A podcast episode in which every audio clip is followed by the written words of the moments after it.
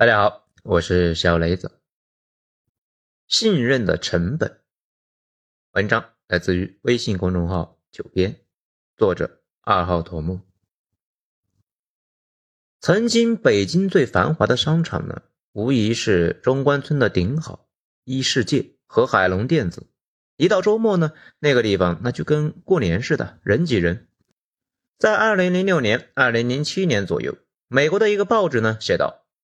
中关村电子城繁华到让全世界羡慕的程度，但是不知道从什么时候开始，你去这些地方购一次物，在北京待着久一点的人呢，都会用同情的眼神看着你。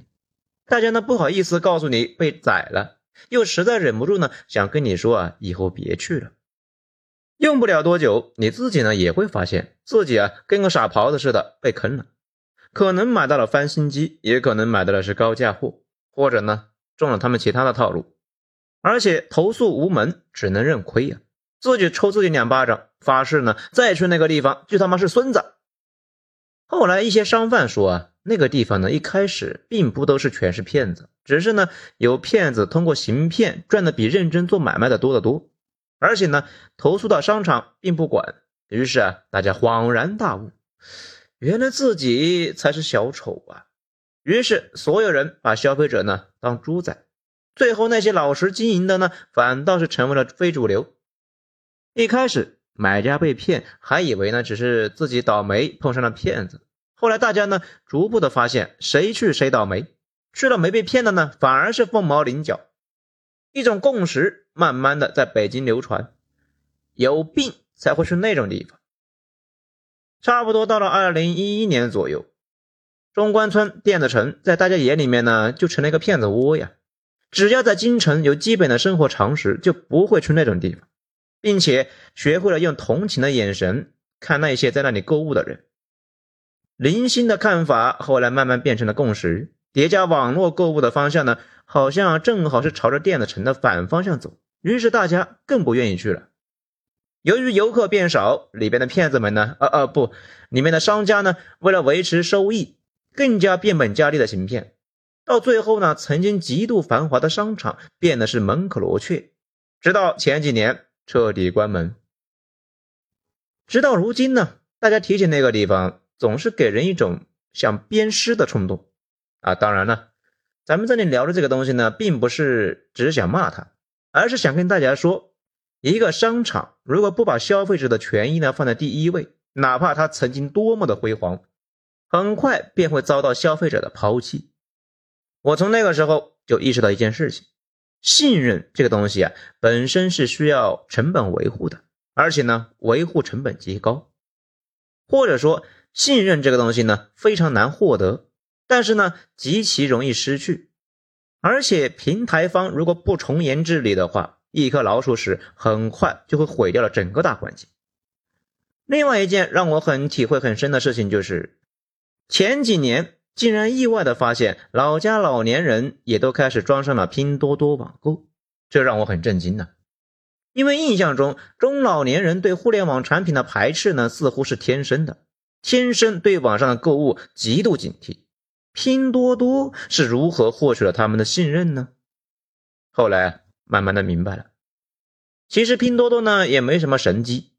就是呢，利用了中国老百姓对实惠和性价比的极致追求。拼多多基本上是依靠两个原则：一是低价，在那里啊，你很难买到让你吃亏的东西；二是对消费者极致的保护，不满意就退货。如果东西不好，商家又不搭理的话，可以只退款不退货。也就是说，你在拼多多呢，几乎是不可能被坑。就算是买错了，买的不满意，平台也是百分之百向着你，肯定能够解决。诚意呢，已经给到底了，甚至可以说，拼多多用近乎自残的诚意拿下了那些警惕性最强的客户。现在小地方的人也用上了厨房纸、餐巾纸、桌布、拖鞋、厨房锅碗瓢盆，各种呢杂七杂八的日常用品。然后，这种信任感从十八线城市逐步扩散到一线，甚至呢，很多年轻人发现自己的父母在拼多多买的东西呢还不错，之后啊，哎，也加入了拼多多客户群。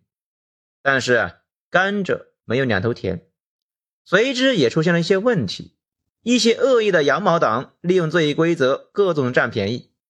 商家向官方反映，却得不到解决办法，因为平台呢还在努力的学习识别哪些消费者是恶意的，哪一些是正常的。而拼多多的回应呢也很有道理啊。作为平台管理方，首要责任是规范商家的行为。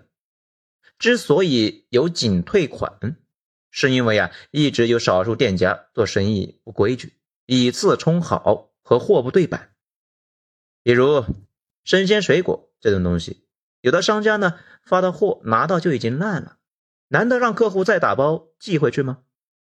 甚至呢有的包裹根本就是空盒子，你让消费者寄什么呢？于是最近发生了一件事情。一批中小商家串联在新的品牌店大量下单，然后退货打差评，甚至呢通过客服平台辱骂工作人员，使得这些店铺呢无法做生意。最后啊实在是不厌其烦，只得关门闭户。说实话，作为一个消费者呢，我是完全站拼多多的。原因我在一开始呢也说清楚了，拼多多就是一个商场，他想活下去。第一要务肯定那是要保护消费者，而且咱们也是经历过上个世纪八九十年代，知道缺乏监管的市场是什么样的。那个时候呢，遇到不良商家这种情况啊，实在是非常多见，购物经常就跟开盲盒似的，关键是还没法退还，也没人管。有的是买到假货，有的呢是买到次品，比如挤公交车能够拉下来袖子的衣服。穿三天就能够鞋面鞋底分离的运动鞋，甚至呢，奶糖是面粉做的。这种情况并不是当年那些人诚信程度更低，根本原因呢是当时根本没人管，维护手段少，成本太高，客户呢没有时间精力啊在这上面耗，最后啊大多是不了了之。对于奸商来说，你拿我没办法，我玩手段就可以赚钱，那可不就是往死里边嚣张吗？后来呢？随着对假货的强力打击，当年轰轰烈烈的“百城万店无假货，质量万里行，假货三倍赔偿”，那曾经是电视上呢常驻节目。现在的三幺五晚会呢，不过是一年办一次。当年央视二套呢，每天那都有至少一个小时的专门报道打假。后来呢，才慢慢的好起来。作为一个平台。拼多多那就是商家们呢组建了一个市场，只要这个市场希望做强做大，管理方呢必然会越来越规范。对这种商家打击呢是市场发展的重点。消费者买东西，默认是东西没问题，价格合理的。出一次问题得不到公正的解决，就会对整个平台失去信心，并且呢在身边传播开来。消费者变少了。这个集市的未来那也就没了。所有人呢在里边的态度那是混一天算一天，更不想长期做买卖，最后啊会加速崩溃。反过来讲，对消费者负责，把客户呢就是一切，消费者越聚越多，越来越繁华。就好像买东西，打开评价，没人仔细看好评，但是呢差评肯定的，要点开仔细看的话，并且结合自己的经验决定呢买不买。商家所谓一个差评要三百个好评才能够对冲，哎，就是这个道理。对于平台也是如此，一个有问题的店家带来的负面影响呢，比几百个诚信经营的商家的正面效果还要大。因此，平台对于商家的行为非常在意，天然那就有着更加严格管理的冲动。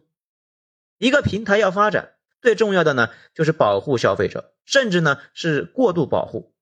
因为消费者太分散，每一个单独的弱势群体你不保护，他们面对商家是有信息劣势的，很容易被骗。如果骗了没人管，商家呢就会肆无忌惮，劣币驱逐良币，很快就跟中关村的电子城一样，里边所有人都是骗子。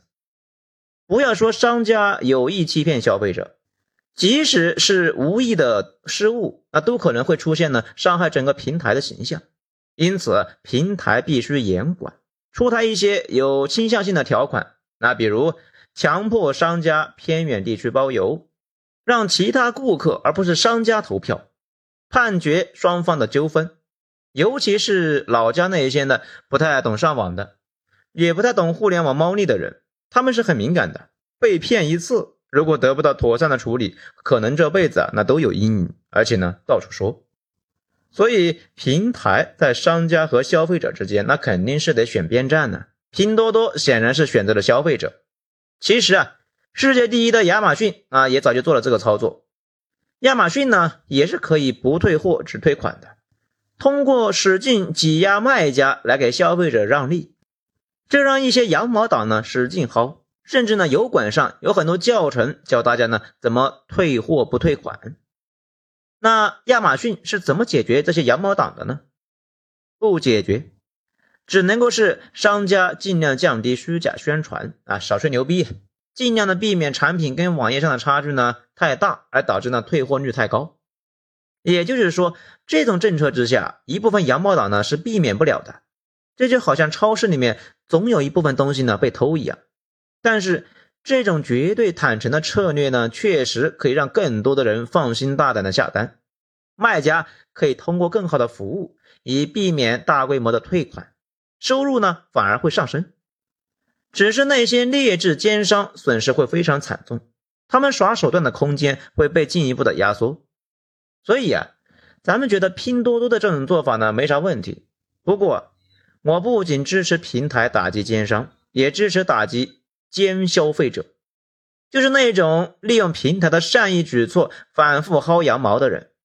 之前某些电商平台呢有通过类似的举措，如果一个用户被多个商家拉黑，平台呢就可以把他也给拉黑了。规则应该是双向的。整体而言，我这些年呢有个感触，我们的文化里面对商业依旧是停留在无奸不商，那或者是什么商业奇谋。其实呢，现实里边哪有那么多戏呀？